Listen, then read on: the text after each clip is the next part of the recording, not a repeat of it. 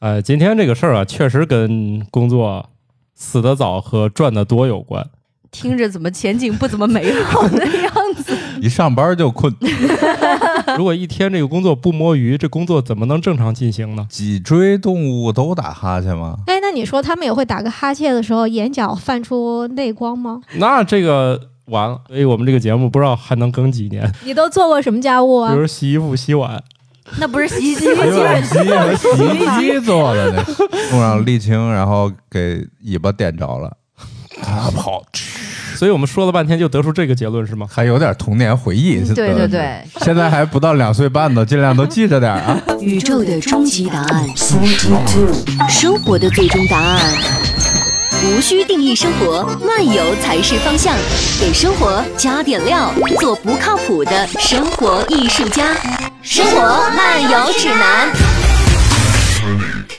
今天这些事儿啊，不是上班儿，就是跟家务有关系。今天正好我们现场请来了一位老板，所以今天是一个特别好吐槽他的机会。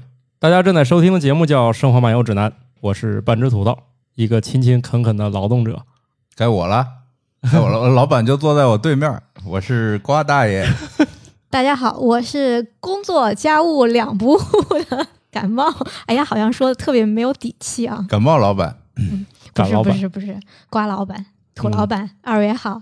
各位老板好，我是那个打工人， 巧克力爱巧克力。呃，今天这个事儿啊，确实跟工作死得早和赚得多有关。听着怎么前景不怎么美好的样子？行说的了，是程序员吗？呃，那不一定，就是好多也也，反正只要是敲键盘的，可能都会遇遇见类似的问题。所以我们这个节目不知道还能更几年。来吧，第一条吧。 一项大规模的动物研究发现，脊椎动物的大脑越大，神经元越多，打哈欠的时间越长。我我这个人肯定是大脑越大，神经元越多的那一类，因为我老爱打哈欠，而且打半天。那只是说明你缺觉。 我想起之前说那打完新冠疫苗，说他特别困，我就是你不打你也困。大家好多都有这个感觉，都是觉得打完了以后特别困。一上班就困，真不赖那疫苗。对，不要赖别的。我觉得其他症状我听听我也能信，就这个吧，我觉得很难它剥离到底是真困还是疫苗导致的困。你看，我觉得我就特别的坦诚，我就是那个春困秋乏、夏打盹儿打盹儿，冬天还要冬个眠的那个人，那你能抽出宝贵的时间录这播客都很不容易哎太了。不容易了。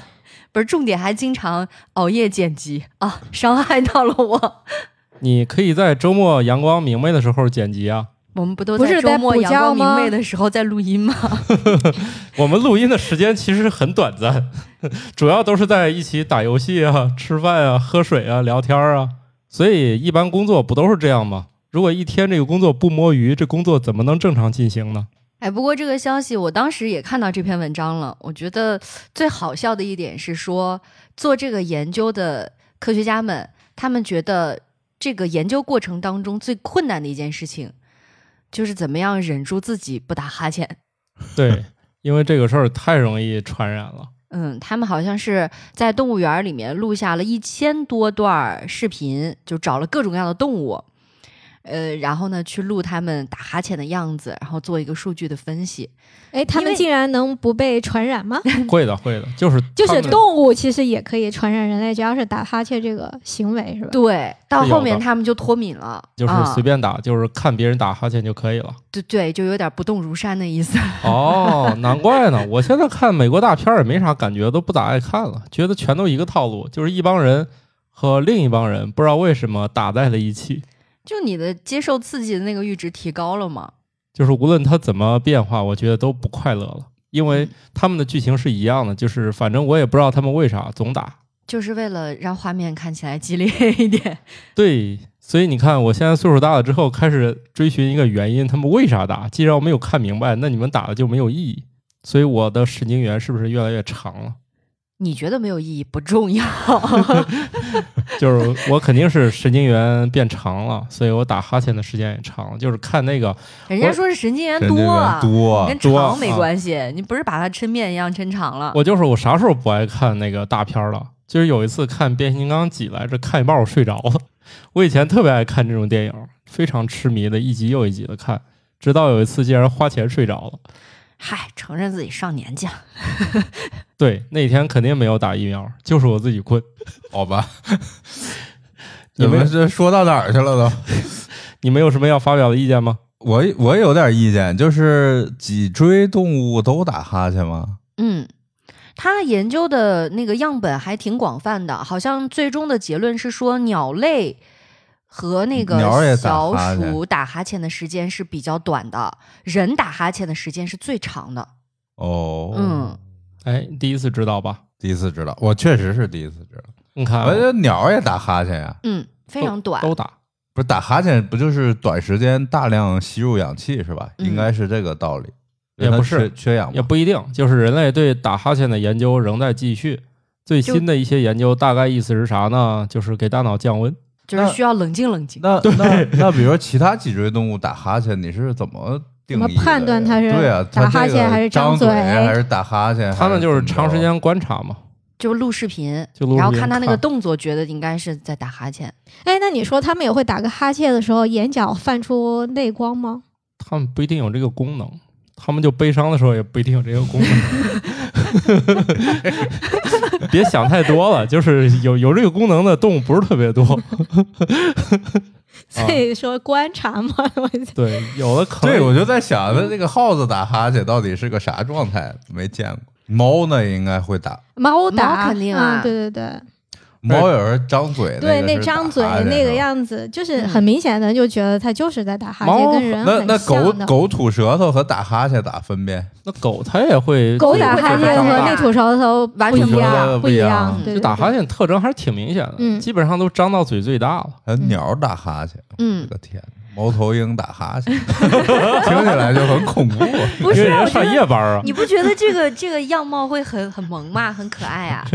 人家上夜班儿， 当然困了上夜班更得打哈欠，是啊，很合理。然后说那个鸟打哈欠的时间短，是因为它们体温嘴是小吧？不体温所以体小温不得嗯比延那长时个间吗？哺乳动物就高嘛，所以它可能需要比较少的空气就能让大脑迅速的冷却，就是初步判断是这个原因。还是脑子比较哦小，嗯，脑子小，像人类主要是脑子大啊。当然了，那个降温说也是其中一其种中一说法、个啊，对对对嗯，比较我还在主流的一种想，那认是知脑子一直发热吗？如果打的时间比较长，对脑子上班儿就容易脑脑子子发发热热。哦，那难怪开会的时候特别想 打。 那上班难道不应该脑子进水吗？都水冷系统，主要是不得不上班啊。要要是有办法，肯定是不上班最好。不上班肯定不困。谁说的？更困。在家也很困啊。对啊，不上班不就一直睡吗？特 别好。嗨，那是你们年轻人，我现在都是七点就起床了，有时候六点五十起来，先去把闹铃摁住，不让它响。你们行吗？哎，你应该可以吧？瓜子啥呀？六点多，六点五十醒啊起床，我起，我一般不起，醒是肯定能醒， 啊，对，醒和起是两是个俩完会全俩俩不事儿同的俩事儿概念。嗯对，对，可以醒来，然后刷一下手机，又继续睡。我我我已经没这个机会了。我们算是几等家长来着？就是家里有一个学前儿童，你这还算是比较高等的呢。你是最高级，我是次嗯顶啊，级。这个是怎么样来分类的？空巢家长这是是第一名，顶级，就是学前基本上就是第二级，学前是第二级，嗯啊然后一要是二三年级小是学第什三么级，啊，对，四年级以后哦到四五高六三年级那就完，那完犊子了。祝福你们。那那在最底层的那最个底是，层就是底层那个，的就是四年级以上的，对哦，就是四年级到高三之间，这都是同一等家长。然后他们在最末级的时候，突然就能跃迁为一空等巢家家长，长， 对他们突然就能从最底级能量就跃迁到最顶级了。这个升级的路径感觉，哎，还嗯是挺不容易的，嗯挺不容易能。啊。对，能活下来挺不容易 的。对我马上就要成为下一级家长了。 祝，哎福你你的 啊那个什么多血睡压会儿检测仪什么的买好了吗？呃，回头嗯买一个吧。还有什么心梗有 E 指标 AED 应该 AED 在家里备配一个，哎我我学过那个急救，回头让你媳妇儿给打电话啊。我可能我也不需要了。我我想了想啊，就别救了他的意思。对，就别救我了，爱谁谁吧，就别救我了。 哎，那咱是不是要回到这个新闻上来啊？是呀，走得太远，以至于忘了为什么而出发。下一条吧，这个这个瓜大爷应该喜欢。啥呀？一项新的研究发现，在电视中播放酗酒将导致癌症的广告，并在广告中建议人们应该记录饮酒量，是减少人们酒精摄入量的最有效的方法之一。瓜大爷沉默了。但是我在想，最有效的方法不是让它在广告当中不要出现吗？嗨，最有效的减肥方法让你少吃饭，你能做到吗？这个专家建议，不见得它得有可持操性，意思是你要这么干肯定有用。问题是我干不了，哦，就是一直加深你的印象，这样子，但我就觉得像那个什么修理只收脑白金，所以你去超市哦一买的时候，那你就种是买脑白金。对对对，那个就是属于那个动静大、反复重复的典型代表。对现在电梯里也是这种，对，所以就是说，一直跟你说酗酒会产生跟癌症有关联，然后对。但是这个我觉得最难首治。先，这个广告我从来没有见过是这样的，是这样的。不我觉看电视，得，我主要是觉得这个里面最难的是让大家去看电视。 对，怎么会有说酗酒导致癌症的广告呢？这是谁打这个广告？ 公益广告 公益广告是癌症医院打这个，肿瘤医院打的吗？是这样的，公益广告有公益些地广方告是有实践的，就是意思每是年的公益广告的投放量是非常大的，对 但是确实，我在国内的广告里比较少见那个关于酗酒呃关的于好像酗酒没的有广，告，因为 没有嗯就是嘛非常少。因为没有嘛，就没见过。公益广告是有好多，对，啊非常多。对哎，公益广告里跟吸面，烟有关的肯定我见过，就是吸烟有害健康的广告，呃我是肯定比较见大过。它它这还个包括社会公德类的，对对，嗯，对，所以又是那个经典的专家呼吁嘛。而且它的后半段儿还要在广告中建议人们应该记录饮酒量。我觉得就凭大家的这个好胜心啊， 对吧？今天喝两杯，那明个天微我得信突破一下。弄个微信喝酒， 每天还得记录杯有数，排 行榜，还可以给八点杯赞。、八杯、六杯。 对你就像我们一直记录了 Q 老师一步一步突破他的那个 杯量， 对，所以这个就是第一步，先让大家建立饮酒量的记录值，大家还可以互相点赞。呃，上一次他记录的数值是多少？十八杯半，对嗯吧？十八杯半，白酒那小盅吗？是的，所以啊，就是为什么要记录量呢？就一记录就不是下次我要突破就一下是为了突破。 那这个完了，这这成英雄榜了，不是劝他戒酒了。 对呀、就我觉得这个 所以没有这什项么效新的应吧研究是不是好使不好说。这个啊，就是通过研究认为这种方法好使，但是好方法未必能实践。对呀、也未必能坚持。呃，以前有一个应用记录我运动的这么一个 app，它绑定了另外一个让我每天记录我摄入的，因为摄入它没法监测呀，里面就让填，准时在八点钟问我今天都吃了什么，我每次都不填。半个月之后，他给我发一条，看来你不可能记录这个，从此以后我再也不提醒你了。那还从此挺智哎，能的，智能，你你看，你看人家就是以不打扰用户为目的，不像我们，如果你十五天之后还不记录，就每天变着花样埋汰你。 本来是每天八点钟提醒， 然后现在早中晚提醒三 次。早中晚啊提醒。你看，你看人家这个还是挺有公德心的啊。哎，不过说到酗酒啊，就感觉看很多国外的那种影视作品里面，他会拍到一个就是什么酗酒的那种人群有康复的那个互助小组的那种模式，嗯，是对的吧，？是的，就那也是我第一次感受得到，就是说，呃原来酗酒这件事情，就是可能很多人还没有意识到它是一个病。嗯，呃，我好像看过资料说，就是亚洲的这个基因里面，酒精依赖会相对比例比较低，哦，比起那个欧美的那些呃欧是不是要对，好就是一那个，些比如像斯拉夫人，就是嗯他们的这个基因里面可能跟酒精依赖有关的基因是表达比较强，哦，所以他们你你显得他们酗酒的人对多对对，感觉对那个怎么酗酒的人那么多呢？天天爱对天天都得来点儿，是吧？对，其实国内可能我也很少见到，就是周围也没有见到过酗酒的人，就酒精依赖的人，就是如果他不喝酒就就活不下去那种，嗯就是有那种戒断反应那种，我好像相对比较比较少见，嗯比较少见。不我今过我今天看了一个电影，嗯叫《酒精计划》，是一个丹麦电影。呃，他说有有一个人说，身体那个酒精要保持千分之零点五，的那个酒精含量血液里面，对，嗯然后人就会呃状态很是有最对好对的很有是吧创造性什么啊的，，对，对，那哥儿几个就每天喝， 那那怎么保证是那个含量呢？他他们买了个那个。就是查酒驾那玩意儿，他一人再买了一个，然后然后喝完 吹，呃，那电影可以看看，还挺好玩的。哎，那当我然，觉那得电影主要是讲中年危机的，我觉得是，哦就是几个中年人，他都是一个中学老师，什么事业、家庭都都遇到了问题，所以用就喝酒试来图用解喝决。对对 一醉解千愁。是是是，哎，他还挺精准的啊，那个比例。但是我觉得想要时刻保持这种状态，估计他只能上那种所谓的那个叫什么，静脉滴注，我哎觉得对可能最好。对，加一呃用那个泵在那儿。 用一个泵来滴。哎，直直接直打接滴，直接滴酒精，直接滴酒精，对，还得掺点水吧，要不浓度太高了。嗯，那肯定 啊，对。哎，所以这个就不用那个记录什么饮酒量了，对吧？直接是记就录每人血天每中酒天每精含天一量。瓶儿，就 它是是往里滴。它是直 线，没有毫无波澜， 除了代谢带来一点点波澜以外，再也没有了啊！这样的人，他们这一生可能就没有机会驾驶了，就是一吹肯定是吹出来了。对，所以这些人就不考虑开车了，是吗？那还没有到酒驾标准，好像酒驾标准是八十。八十就醉驾了吧？对，然后这个电影最后还是说，就是如果他们是在持续饮酒以后，他们似乎就都染上了那个酒精依赖的问题，所以麻烦也不断出现。我觉得他最后还是跟大家说，这个不是一个好的状态吧？那是啊，一天到晚晕晕乎乎的，还都还以为自己是库克船长呢。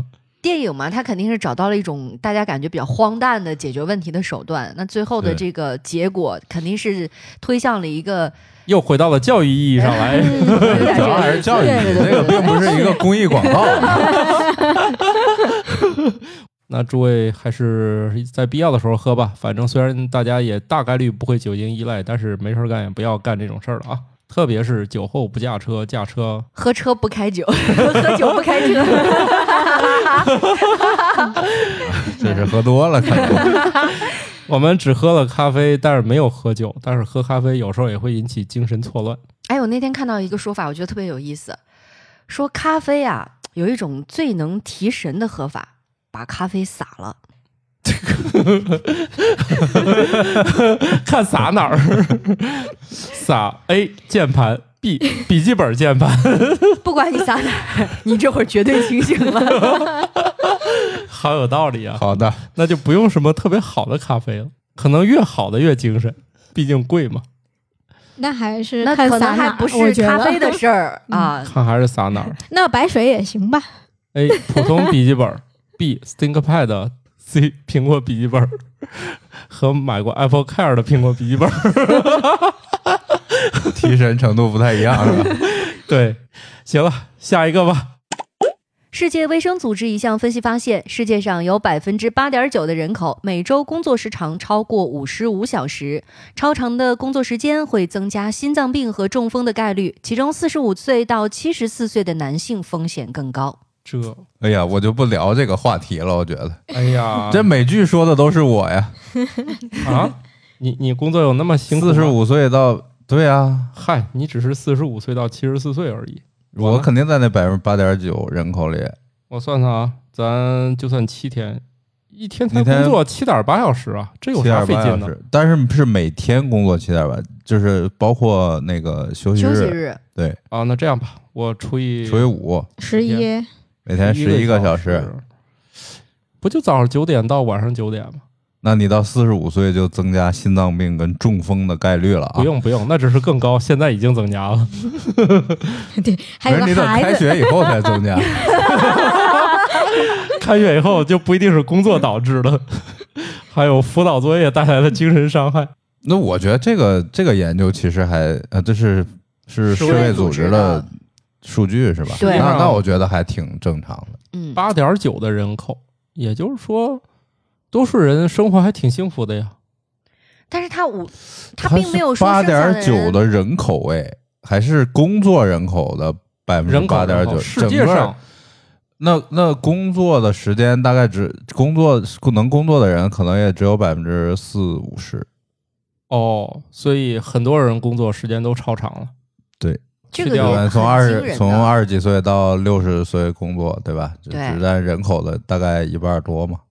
而且你想，他只是说这部分人超过五十五小时，但你有没有算过，就比这个，比如说小少一小时的，少少五小时的，那也是很惊人的一个工作量啊。中东某王子不是说了，每天工作特别辛苦，都加班到下午三点半才才回 家。嗯但是这个心脏病跟中风确实是在那个工作劳累的人群里面是是是确实高发。对，而且我之非前常还高看的过一篇文章，它是说，就是如果你本身有有过心脏病或者说心脏病的一些风险的话，呃高强度的超负荷的工作会导致你复发心脏病的概率是极高的。非常非常嗯高。我我嗯自己过去的两年多时间里边，周围的人就有四五个心脏病突发，哎呦然后去世的，嗯，都是在这个年龄，差不多四十几岁，嗯 对啊呃，无一例外都是工作强度很大，嗯，对，就这首咋先肯整定是工作时长很长，时长长，然后睡眠不足，嗯哦这个是比较更那个有风险，更有。风险的，睡眠不足，睡眠不足，你的心脏休息的时间就少，哎，然后就这是个会问导题致那个突发的这个心脏状况。还有睡时间特别长，也容易引起中风这个还有啊，啊！有有有，我之前这个这个报道应该还反复被报道过。就是给我和巧克力敲警钟吗？对，多收听一下《生活漫游指南》博客。我只是偶尔睡的时间比较长， 是这样的，你的午休时间特别长和就是总睡眠时间特别长的人，你的中风、心脏病的几率也直线上升。就是睡得多死得早，睡得少死得早。就不知那道睡得多是一个什么？像你们那种概念睡到中午十二点半的，肯定睡多了。那不也只是周末的时候吗？不不不，你是忽略了我前天晚上睡觉的时间，对，开就始睡觉的总时间长就还。好，几点睡的？我听听。那两三点啊了。嗨，这嗯这也叫事儿？我两三点睡，早上六点五十还行。就其实那个总睡眠时间一般也那你也很少小，心点儿吧。很少能够超过十个小时。但是这是这是真的要提醒大家， 这个嗯对睡眠时间要保证。那我那几个朋友基本都是这样，很多疾病都是跟你睡眠不足有关的。对对首先，这种心血管类的，还有就是精神类疾病也是。比如说，我身边见过的一些朋友，就是他们，比如说有抑郁或者说是焦虑的症状的话，首先就是睡眠非常的差。哦，嗯，这肯定是有相关性的。对，因为去医院做那个测试啊、量表的时候，有一个非常重要的指标，就是关于你睡睡眠质量的一个对检测。对，包括高血压、糖尿病什么，这都跟休息时间是有相关性的。嗯，哎，，那比如说晚上的时候，呃，其实你没有在忙工作，但是你可能拿着手机你就停不下来，有可能你你其实十二点之前能睡。但是你拿到那个东西一直在很精神，然后非得熬到两点才睡，也也这有种也个是挺多的。也有这个现象。对啊因为嗯手机实在是太好玩了，而且那些短视频看那些钓鱼啊、套圈儿啊，一看就能看一两个小时。对，所以知道和做到的那 个差距所以，所太以大了。就是就是提醒自己嘛，嗯对吧？嗯人人总是对那个呃眼前没有的这种伤害，他可能意识不到。意识不到嘛。嗯但是这个是积累性的，确实是很危险。 而且你到周末补一觉也有两种说法，有的说补一觉能有用，有些说法说补这一觉也不好使。总之还是平时每一天能睡够是最重要的。如果既没有太多的工作，又能保证睡眠，还能开开心心，钱挣的更多的话，小美事儿呢？这就跟前一条专家建议一样，我们建议大家找一个活儿不多、离家近、能保证睡眠、下班以后没有微信，诸如此类的工。我专家建议大家都找这类工作。 不过我觉得瓜大爷公司就专挺好家的说，的对，我觉得瓜大爷公司就挺好的。到点儿好像大家也多数都撤了，是一家好公那司。回回家是不是睡觉我也不知道了。但是你先做到的跟腾讯这种大厂是一样的，准点儿下班啊。嗯腾讯是最近才开始号召准点下班 的，好 我们照一和直和落他不实嗯，对也我是们两一个直和他不太一样。行，反正专家建议啊，大家都找钱多活少离家近，呃，假期能保证啊，各种福利待遇都特别好啊 。专家说的对，专家说的对，还还还给还有最好公司还给建托儿所、幼儿园，还能带宠物上班儿，对，还能带小孩上班。反正诸如此类吧。啊，祝大家都能找到合适的工作， 美好的愿望，嗯，对，大家努力、靠啊。大家 创造靠大家！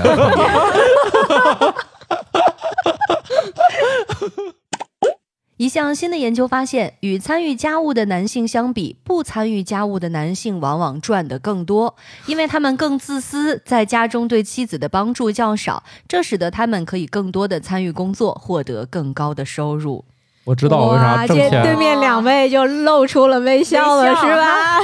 我知道我为啥挣钱这么少了，因为你不自私，因为我老做家务，你都做过什么家务比啊？如洗衣服、洗碗，那不是洗 衣机洗碗机和洗衣机做的那是。往里放可费劲了， 放过的都知道， 不是吗？放一下碗也要放十分钟呢，而且每次合上门都发现还有碗没放进去。哇，真的是好累呢。嗯，对呀、然后洗衣服也是啊，每次洗完之后晾衣服也好累啊，不是吗？然后我们家扫地、拖地那些机器都要充电的，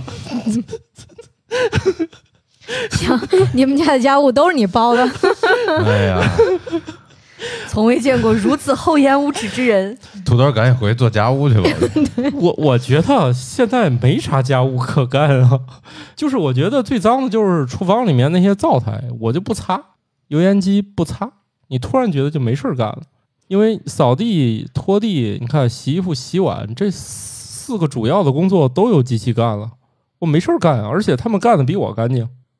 对，确实，现在如果说列有哪些家务的话，好像也列不太出，顶多是除了那个机器人能干辅导作，的业，这算土家豆务你吗？马上就要开始了啊，这算家务吗？人家都说了，就是辅导作业就是帮助妻子 比较少，嗯，所以你要辅导作业，这才叫做家务。我我我也辅导啊，对，就是你们俩谁得心脏病的 问题，谁也谁也血压高的也问不题，是。我之前写过一个小图片儿，是这么写的：如果夫妻双方有一人得心脏病，建议另外一个人也去检查一下。 就那个诱因有可能是一样一样的，的对吧都是对有有同样的孩子那，个环境是一个孩子， 这杀伤力可以啊。对，主要是肯定是一个不行的才另外一个顶上的。嗯，哎，不过这个研究其实也印证了之前的一个信息，是说做研究的学者他们在疫情期间，因为大家都居家嘛，然后那个论文的产出也是男性作者比女性作者要多的。不做家务对，哦，啊、哦，把做做家务的时间都节省下来做研究 了。对一说，哎，你麻烦给碗洗一下。哎，我这篇论文还没敲完呢。然后假戏就真做了。这个感冒老师一弄就说我在家做家务，真有家务可干吗？还是你一开始始说的那个话题呀、碗堆起来放到洗碗机放好，然后衣服收起来塞到洗衣机也是要花时间的，而且重点是你可能还得擦擦灰啊。哦，对我现在能想到的人工的，就是做家务这件事儿的话，好像只有给家具擦擦灰，给花浇浇水。那你们还挺勤奋哦的。我啊，等会还儿拿有就是做个饭是你吧？们是都点外卖吗？现在我对，做饭我啊中午我我我觉别得做饭是一个很重大的家务，对嗯对。很耗时，你要哦这先、算家务？对啊，啊，那算啥呀？土豆老师觉得那个那你是做饭是赚钱的，我平时不做饭啊，所以我也不觉得这是个家务。对，他是觉得这件事儿是一件令人很开心的事儿，对，这是就是个放松、放空自己，就是就是脑子中也没那么多事儿了。对，让大脑冷却的一个方法。那你下次来我们这个对，这啥时之候类的大脑家发热的时候，欢迎你。是啊我做你可饭以寻回冷静，做啊、饭随时啊，我也不抗拒啊没事儿，我那排骨已经削好了啊。啊，排骨还不简单。哎，你去吧。这个再没有比做饭更容易的事儿了，因为毕竟做成啥，按我的经验，扔到锅里它都能熟。我一般就是这个逻辑，能熟就行。不是，你不光是能熟，你还要先把它们先剁成渣， 所以你那个太复饭杂哦！你知道他现在时间花在哪里了吧？哦，我明白 了。其实主要发在把它们剁成渣上。对，其实像芹菜，我们是剁段儿，几下儿其实就弄完了。对，但是感冒老师一定但要切感冒老师丁儿不一样 切丝儿，他要 切切末，切末，就算简单了，他可能还要先剥皮儿，给芹芹菜没有，芹菜就斜着切丝儿嘛。没有没有，你芹菜难道不是剥皮儿吗？那个一撕就得从早上八点撕到晚上八点，一边撕一边放到冰箱里冷却，要不撕到晚上就变质了。 感冒老师少做点家务就能多赚点钱， 对 对，所以我赚钱少的原因找到了。嗯、，对，老是洗碗洗衣服，以后改成叫外卖，把衣服团成一团儿送出去让别人洗啊。可以的。嗯，但是刚才说了一个特别沉重的事实，就是家务啊，它没有办法减少，只能转移。这就是转移给机器吗？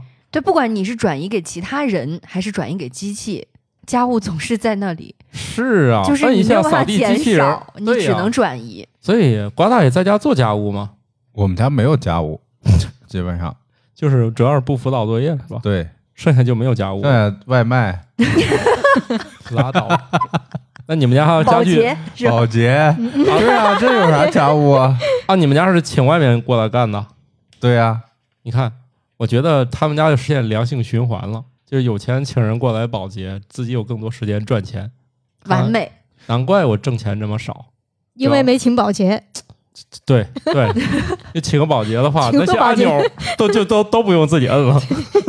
按钮，呃请保洁来摁按钮。大多数乘坐飞机旅行的人都体会过飞机遇到湍流时产生晃动的不适感，但最近有研究表明，对于鸟类来说，湍流不是阻碍，而是能量的来源。它们可以利用湍流使飞行更加轻松优雅，就一接力打力呗。就是意思是，你看那鸟在天上飞那么得劲儿，其实利用的好多是乱流。这个事儿是最近才研究出来的，我怎嗯么觉得我、我我我还在启蒙阶段就知道这件事儿啊？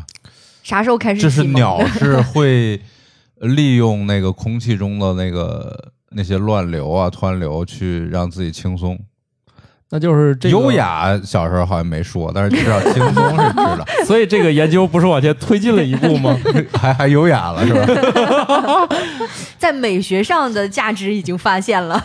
我在很多观鸟活动中都看到那个鸟在天上以一种像是摘下来的时候又上去了，摘下来又上去的那个样子，是不是就是这么搞的？应哎该那是、个不是鸽子吗？呃，猛禽一般都是这么干的没觉得，猛禽我见的最多的是用用一种滑翔的姿态在哦飞行。也是对，是它不怎么扇翅 膀。你说的那个摘下来呀、我一个养鸽子的朋友跟我讲，我也不知道是不是真的啊。他说有一种鸽子在空中就是翻跟头那个动作，说是因为那些鸽子通常因为它们的一些这个种系之间的杂交啊什么的，嗯，其实是有一定缺陷的，就是它飞到高空飞到某一个时间就缺氧了， 所以那个啊往下栽是因为它瞬间缺氧有点晕， 好吧，然后往下落了一下，然后又缓过来继续掉往下来了不。是为了表演是 吧？对。哦 这这不是为了优雅掉下 来了 我以为是一种奇怪的人格， 还以为你发现了什么重大的， 不是不是，还以为所有鸽子都要就摘一当下时。我就震惊了啊！我说一直以为这是他们飞行当中的一个特点，他说啊不是，就是因为这些品种，就是让它好看啊，或者说某一种特定的特色，就会导致这样的缺陷， 就类似于那个什么折耳猫，呃，是它是说它的哦骨啊对骼就会有一些问题，对吧？好吧，摘下来了。这这不就是空中停车吗？哎，对，就是停滞几秒钟，还不然后错啊再。缓过来接着往上哎飞，。我我昨天听猫妖老师讲，我得到了一个新的冷知识，就是鸟类你救助完以后，达到放生条件了，你肯定拿笼子出去给它放嘛。哦，我知道，这一大堆这个程序呢，咱就不表了啊。意思是，可千万别拿手上往天上扔。啊，对，嗯因为小的时候大家有一个印象，就是什么，比如放飞《和平鸽》，对吧？对，会那往片上儿里拖都一下电视里上都是这么就是要把它往扔出扔去一下。。对，嗯猫妖老师专门强调，不是所有的鸟都像鸽子一样能扔出去的。 嗯，对他，说鸽子这种夹鸽这种，它确实是能一瞬间就知道该咋飞了。他说一般的鸟做不到，他说一般鸟在笼子里就嗯 懵了，它得先看看，他说风向啊、风速啊这些，它得先弄明白才能飞。他说猫头鹰可不敢拿起来直接往天上扔，基本上都要摔残，因为这些哥们儿还没反应过来就 就掉落地地上了了，就吧唧掉地上了。 对，所以那个说，如果你救助了鸟类，又达到放飞标准了，以及完成了放飞前的准备工作，到最后那一下儿千万不能扔。 他说，基本上你弄完以后又得重新又救助一轮儿。因为有的人他没有这个相关的知识啊，就觉得放飞好像最后那扔一下的动作是一个必要仪式的标准流 程，然后对还显得特别的潇洒和有英雄气概。然后对其实对就得鸟来说，就这重个就懵了，你扔我干嘛？ 重新救助， 这这不是闹着玩儿的啊！猫头鹰也是保护动物啊，摔残了还要追责呢。哎，对，说起飞机啊，我想起来最近有一个研究，当然我觉得它不是很具有参考性啊。其实说，你看咱平时航线在天上其实是固定的，大家有这个概念吧？嗯所有飞机肯定是都在一个航道上飞行嘛。但是我们为了节省燃料，可以观察一下空中那个风，如果合适的话，可以利用那个风做漂流，有点像你刚才说那个猛禽利用那个展翅先滑行一段，就是利用这种风向，但实际上也做不到嘛，不是说我们想怎么飞就怎么飞，只是说我们为了节省燃料，其实是可以就是弄清楚今天的风怎么刮，然后在风中冲浪，然后把飞机节省燃料送到目的地。研究了个寂寞，因为飞机不能那么飞，对呀、他一定要按标准流程走啊，你不然的话，比对啊如说比较繁忙的那种航道，你突然撞上中了间变了两一两边个，都 看看上那股风了，然后然后被空刮中塞飞对机， 被命运刮到了一 起。下一个吧。一项新的研究发现，平均而言，人们最早的记忆可以追溯到他们两岁半的时候。这个研究比较困难的是，怎么判断他们回忆的是不是童年？是不？是真的，对吧？嗯是不是真存在？所以这个里面花了好多功夫是在干这个事儿，然后发现现在对于童年回忆的研究，从去年到今年大概有个三五条吧，就我看到有三五条，里面大概的意思是说什么呢？我们无法回忆儿童的故事，主要原因是那个时候我们没有掌握语言，就那个时候我们没有记录的工具，然后没有记录的工具在你脑子中就没有留下什么深刻的印象，直到你三岁左右，你学会了说话，这个时候你干了什么，你的脑子中就有这个磁带了，你之后有个编码原则了。当你没有语言支撑的时候，你的童年回忆就很难被记录下来。当然，这也是一种假说啊，不能说这个研究就是一定对的。对呀、因为你记忆的方式其实有很多种，语言文字只是其中的一种辅助手段，对吧？还有图形记忆啊呀、是的，就是说，如果你有语言的话，你可能就能记住更早的事儿；如果你没有语言的话，就会呃记住更晚的事儿。就是如果你的语言发展的比较早的话，会发现它能记住的时间会比其他人更早一点儿，大概是这么研究出来的。所以你们现在能够回溯起来自己最最早小最早的记忆是什么？么吗？我能回忆起来，我小时候最早的回忆是那种我不知道几岁啊，但是肯定是能坐在那种小洗澡盆里洗澡的时候。我还印印象中，在我姥姥家，然后一帮大人给我洗澡，这个我能回忆还是比较早的。哇，你们家洗澡这么隆重，那肯定一群人围着倒不是说那个隆重，是由于肯定是这个事儿让我记下来了。啊，肯定不是天天这样，天天这样就就麻木了嘛，肯定不值得记了。然后已经记得我小时候吃过一次特殊的奶粉，我也有印象，是记得那个味道还是那个包颜装色袋儿？颜色那个奶冲出来是淡黄色的，这个记得还挺清楚的。然后至于几岁发生，我完全记不住了，因为我不爱喝奶。最早的话就是我记得是走路上幼儿园。有跟小朋友就是自己从家里走路去幼儿园这个经历，那我想如果幼儿园的话，那应该就是五岁之前吧。但是具哦体的别的就不太知道了，没有更早更早的记忆了。我那个应该发生在幼儿园之前，在幼儿园的小班左右吧。那我觉得我那个记忆还挺有精准的时间段的，恰好跟今天这个信息对上了，应该是嗯两岁半。岁半哦，那么早，对，因为是当时我妈妈刚开始给我买那种贴图画册，就自己可以把一一页儿有彩色的剪下来，贴到那个另外一个空白的上面去。那个时候是我两岁半的时候，是刚开始她给我买这种画册，然后我就记得那个画册的第一页是一个向日葵，我在贴那个，哦，所以那个是比较精准的两岁半就玩这个了，啊。那你还挺早熟的不嘛。是一个年代的。对，只是说那我们那时候有，嗯，嗯那还挺高级的。我觉得这贴画这东西好像就比较晚吧，我小时候都没玩过这东西。所以看来嘛，果然不一个年代。对，不啊是一嗯个年代我啊。们小时候菜还没那么丰富呢，哪还能玩得上贴纸？郭大爷呢它？那种贴纸不是你所想象的什么不干胶啊，它就是纸，只是一页是彩色的，一页是那个白纸，光有线条。那咋贴上去啊？用胶水呀、哦哦，好的， 想的过于现代了。哦，高大爷呢？我觉得我得至少是要三四岁骑那个小车，嗯，然后哦压、压压到过一条蛇，那个我、啊那个我是记得特别清楚。后来压到那条蛇之后，我就赶紧骑回去了，跟大人说：“我说那边有条蛇。”然后他们就把那蛇给弄死了。 你你这是肇事逃逸吗？对，因为我骑着骑着就咯噔一下，哎，这怎么回事？问地上有啥？呃，回头一看，一条蛇。那你这个小时候生态环境还挺好的啊。嗯，对，就在在学校、职工宿舍什么那个附近，哦，农村的学校，那我觉得还突那然可碰能到一条三四蛇，还三挺吓四人岁的。应该是。那可能是由于我们这个见识都太少了。按理说这东西应该以前挺多的。对，我小我我小们时候小的记忆时跟候贴画就没有关系。我小时候记忆主要是逮住青蛙往它肚子里那个灌水，然后 这现在对现在也得拉去教育你，这青蛙也不能随便搞了，也是也保护了。好像是吧？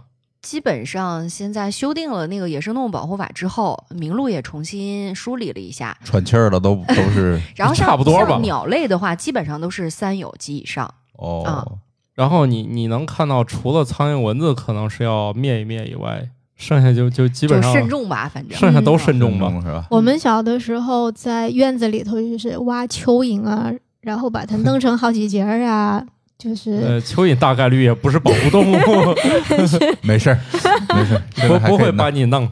哎，啊真的，小的时候你会发现，跟这些小动物之间的关系都是挺血腥和残忍的。残忍，对， 对，嗯就是非常残忍。我们嗯把青蛙就是肚子里都灌满水之后，就把它放生，还有然防后身它的也必要吗。爬不动，就在地上像个球儿一样，我记得可清楚了。就它，然后四个腿儿，然后也沾不了地，因为因为肚子很鼓。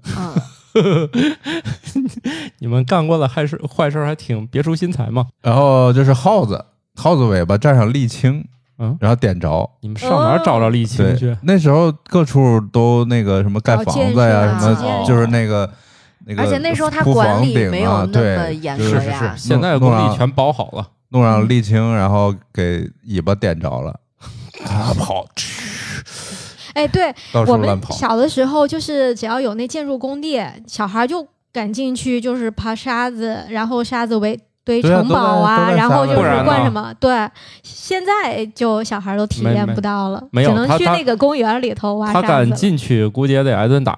嗯。嗯，现在公园里倒是都安排沙子 了。对，那时候甚至真的小就区里没都有有人管。你想，那时候做基建的那些公司，他们也不担心出什么意外之类的啊。就只小能孩说进去大家玩就安然是，长大，都是因为 命大。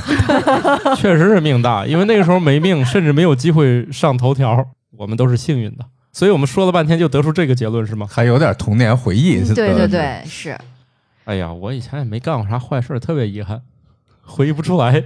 咋了？你还觉得干坏事儿特别光荣是吧？ 对，我觉得这是童年回忆最重要的地方，就是长大的时候还能吹一吹当年都干过啥坏事儿。但是我觉得有一种事情是，你再回想起来会觉得很羞愧的，是小的时候，因为大家可能你的比如价值或者判断不是很成熟的时候，你跟周围的小伙伴儿一起玩儿啊，或者说大家在沟通交流的过程当中、交往的过程当中，你有的时候会做一些你长大了看是伤害到身边小朋友的事情的，但当时你没有那个意识。哦，但你长大之后，你可能已经找不到你那个儿时的伙伴，你也不知道怎么去，比如说跟他道个歉呐、或者说是去弥补这样的一个一种伤害，这个我觉得挺难受的。哦，他们也伤害我了，主 要是大家当时是互相伤害，是吧？对，所以平了就打平无所谓了，无所打谓平了，可能。对，对你别我说想童年了，我觉得每次想起三年前的自己，都差不多是这感觉啊，这么二缺 呢？对小时候确实也干过一些你伤害了坏事谁儿。我不是不是伤害小伙伴，是那个就跟小伙伴一起溜达，然后小伙伴就有一个人说，这个自行车的主人特别坏，怎么怎么地。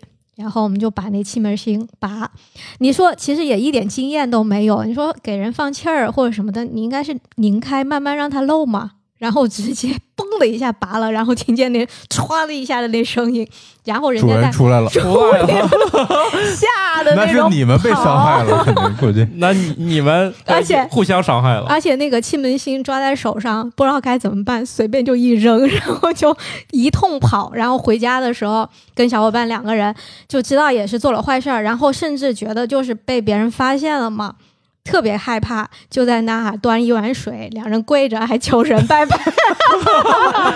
果然是又还还特别傻， 说不要找到我们，不要找到我们。就从小就不是唯物主义者， 那那还愿了吗？求神管用吗？呃最后还愿了吗？以后反正然后都确实没找着他们，可能以后那个地方都不敢走，就是绕道走， 哦，很长一段时间不敢经过那地方，特别怕人家冲出来揪着我们揍一顿 什么的。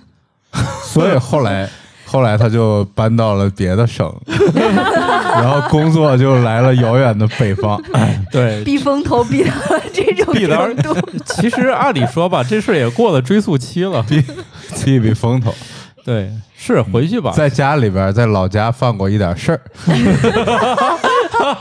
我哦真的记得特别清楚，那个拜一拜的那个那个特别不是你特们别拜清楚，拜完水的话，求的是谁 呀、不是就端一碗水，然后还洒地上，然后就在那拜一拜。哦，以水代酒，以水代酒。这太不诚心了，这躲过去完全是幸运啊！你这没有没有侮辱没事儿，没有拜酗酒的神，他是哦，对对，对那个神不喝酒。你们没有再好喝点的东西吗？来来那时来候物质匮乏匮乏，确实没有 雪碧，怎么也得给点茶喝呀。他们能想起来这个仪式感也不容易。也不容易，能找找齐这些也不 错。而且在那么慌张的情况下，你们跪下了吗？跪下。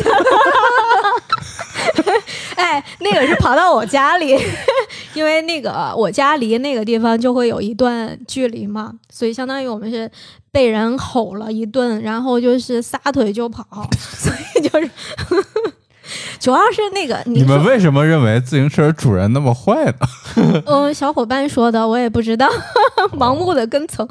乌合之众的那个心理，哦那个放气儿，嗯，太没经验了，现在想想也 是。还总结经验的吗？这件事 情，现在那放气儿就是拧松一点，它会慢慢就我出是来的。你们直接把那个气门芯儿拔出来了，对，你所以看这动静斗特争别经大。验不足所以这事儿你对应该我多们干几次。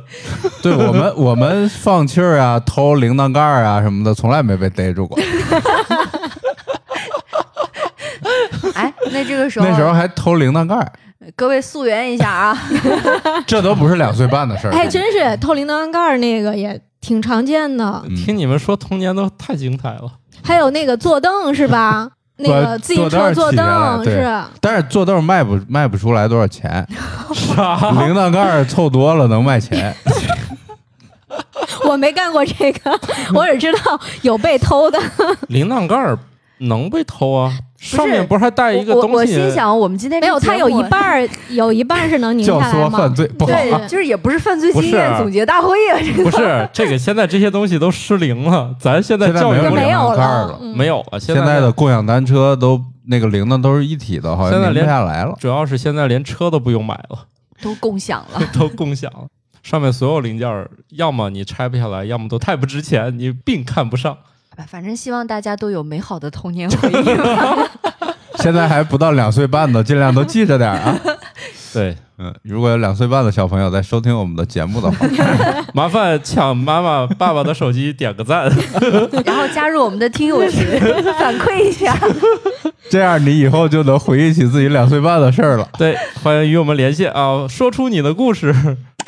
一项新的研究发现，只要即食食品没有食品添加剂和防腐剂，就算使用了人们不熟悉的新加工技术，消费者也更愿意花钱购买。这个写的有点复杂啊，就是说，写着什么零添加啊。啊，这个零防腐剂这样的东西，大家就愿意掏腰包，对吧？就是哎我觉得解释的很很对，跟我理解一样。它是这样的，就是现在会有新的能让食品不腐败的技术，但是由于它其实并不是很广泛，是也说不定里面会有一些新的问题。但是消费者不在意，只要我的配料表里面没有出现防腐剂就可以了。哎，并我不关想心问一下，你们买买这些食品的时候会去看添加和防腐剂这项指标吗？我不我看防腐剂，我看糖。 我我也看营养成分表，我也看成分表，我会看防腐剂，但是我不在乎，就是它有的话，我觉得好像也更安全一点。我也我也是不在乎，对，我觉得我我买看东西几乎不看这个，顶多我们会看一下糖。我看我看，对我这两样我都看，就是营养成分表和配料表我都看，但是看也就看了个寂寞，了解一下。对呀、因为你真的想吃薯片呀、这样的膨化食品的时候，你管它热量多高，你还是会买啊。我觉得这里边意思是说，比如说两种食品放在你面前，嗯，一种是用了防腐剂，一种是号称没啊用用了一个什么、嗯，技术、呃什么什嗯么一一个人名命名的一个啥啥杀菌技术，假设、啊嗯太空食品，对。嗯，然后这个时候，你可能就会更倾向于购买那个你哪怕是不熟悉的那个技术，是吧？对对对这个研究大比概如是这个说嗯意思。大家并不熟悉什么叫做高温瞬时杀菌啊，只要把这字儿写上，哎，大家就说无所谓，这个好，这几个对字有没有嗯不重要，我也看不懂，但是只要上面没有防腐剂，我就买。就是对大家看配料表里面，只要不出现防腐剂，大家就买了。这是大家的一个消费习惯。其实那个，我觉得啊，大家不必太在意这个问题啊，因为没有防腐剂的东西，没有食品添加剂的东西，如果送到你手上，而且它还是真的话，这大概率这玩意儿还挺贵的。嗯，因为毕竟用了这种新技术，它成本在这儿放着。嗯、当然有有很多也确实都普及了，你像水果啊，嗯、搞个辐照什么的，确实也没用啥。就是它虽然也没啥配料表，但也没用什么神奇的技术，但它确实能能让这个货架期变长。这个可能就跟宣传有关，可能大部分消费者会认为说是添加剂啊，或者是什么防腐防腐剂啊，它就嗯天然的就是带有天那种然负带面的有色一点儿彩，这个抵触，对吧？对就比如说你现在一搞什么天然提取物嗯等纯等天的然什、么这绿些色，东西，嗯，然后消费者就觉得这是好的，嗯这这是个嘖心理问题吧？嗯对可能不过现在大家的消费选择，你也会发现比较多样了。因为前一段时间有一个新的消费趋势，就是很多人他愿意去购买临期商品，哦这个也很便宜嘛，那个一般会打折。就快快快到期、快过期对了，嗯对是吧？对，呃是这样的，这种食品呢，大家一定要小心啊。据我所知，有些食品它临期的时候，意味着其实基本上真的快过期了，甚至会出现呃不太稳定。比如说油脂含量高的那些，临近保质期的时候，我建议大家不要购买，因就为哈拉了。就是酸败的可能性还是挺高的。就是说，它也没有严格意义上它坏了，但其实可能不是很好了。哎，那像啤酒呢？呃，一般如果灭过菌的啤酒，就是如果它里面酵母已经已经不活，已经没有活性的话，它其嗯实临期不临期，就是它质不量会不会有什么健康风险呃健康的风险，对只是它风风味味上可能会差一些或者如何。有些比较抗造的，比如说像速溶咖啡那沫儿，我我确实过期了，我也喝。我觉得这东西很难过期啊。当然，这不是一个建议啊，不建议大家喝过期东西。但是临期的东西还是大家建议这个认真筛选一下，不是每一种它对都可以说过期，就是临期甚至过期，它质量还能保持稳定的。我觉得就是在你自己的消费偏好和钱包厚度之间做一个平衡就好了。对嗯对，是这样的其，实很多东西可以很长时间保存，确实对吧不坏嗯，确实不你坏。像你像我们经常吃的那些有些肉类，对吧？它其实腊在肉冷啊，冻里什边么的保存个几年是嗯没有关问键题是的，对对对关键是它是保存得当了对，呃，嗯临期通常都是那种预包装食品比较多，嗯，啊，肉其实严格来说也没有什么临期不临期的，就是就是冻出来拿出来给你嘛。嗯，啊，临期的话大家还是要注意的啊。其实我觉得也挺开心的，毕竟那么便宜是吧？是呀，对，买回来就吃，挺好的。对，还买回来放在冰箱里，对吧？等过两个月再扔。因为我觉得有个网友说的挺在理，呃，与其买个新鲜的放到临期， 不如买个临期的，在我这扔也一 样。对，还省钱感觉。对，其实好多东西保质期并没有大家想象中那么长，比如方便面，我以前以为这东西是不朽的，后来发现只有六个 六月，月 经常买到手的时候已经快过期了。大家可以注意啊，呃大家在什么淘宝、京东上买这些电商来的食品，其实它保质期还早着呢。就比如说它有六个月的，你拿到手里可能生产出来就一两个月，因为嗯再长就严格就是要求它可能就不能卖了。然后如果这有效期剩一半了，基本上这东西快作废了。如果这有效期剩三分之一，它就是废品，就是电商对这个就是要求还是非常严格的，除非它标出来是计期的，否则你直接买到的保质期还是多数来说，呃，周期还是蛮长的，大家不用太担心啊，从网上买的东西过期，这是一个小知识。好了，大家如果在钱包比较鼓的时候追求一些自然，我觉得也没什么问题啊。但是防腐剂和添加剂一般也没有什么问题啊。呃，只要在合理合的理范范围围内、合理的用量，以及这个食品它最后出厂的时候，一般都会有这种批号什么的，就是有这些认证啥的，基本上都是合格食品。呃，除非是超范围使用或者是用量不严谨，这才会出问题。不过大家不用担心啊，中国这些食品多数情况下都是非常安全的，不用特别担心这个问题。那希望大家都能吃上健康自然的食品，然后坐在电脑前可以有机会去思考一下，我到底是多做家务还是多活的问题。还是多赚钱的问题。再次呼吁大还家是还找一是份多活吧，多活吧。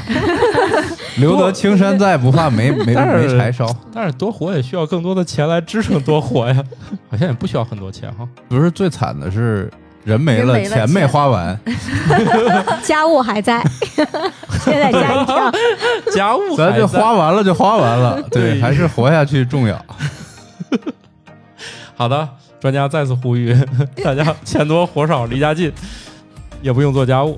那祝大家有一个美好的周二，拜拜。拜拜拜。拜。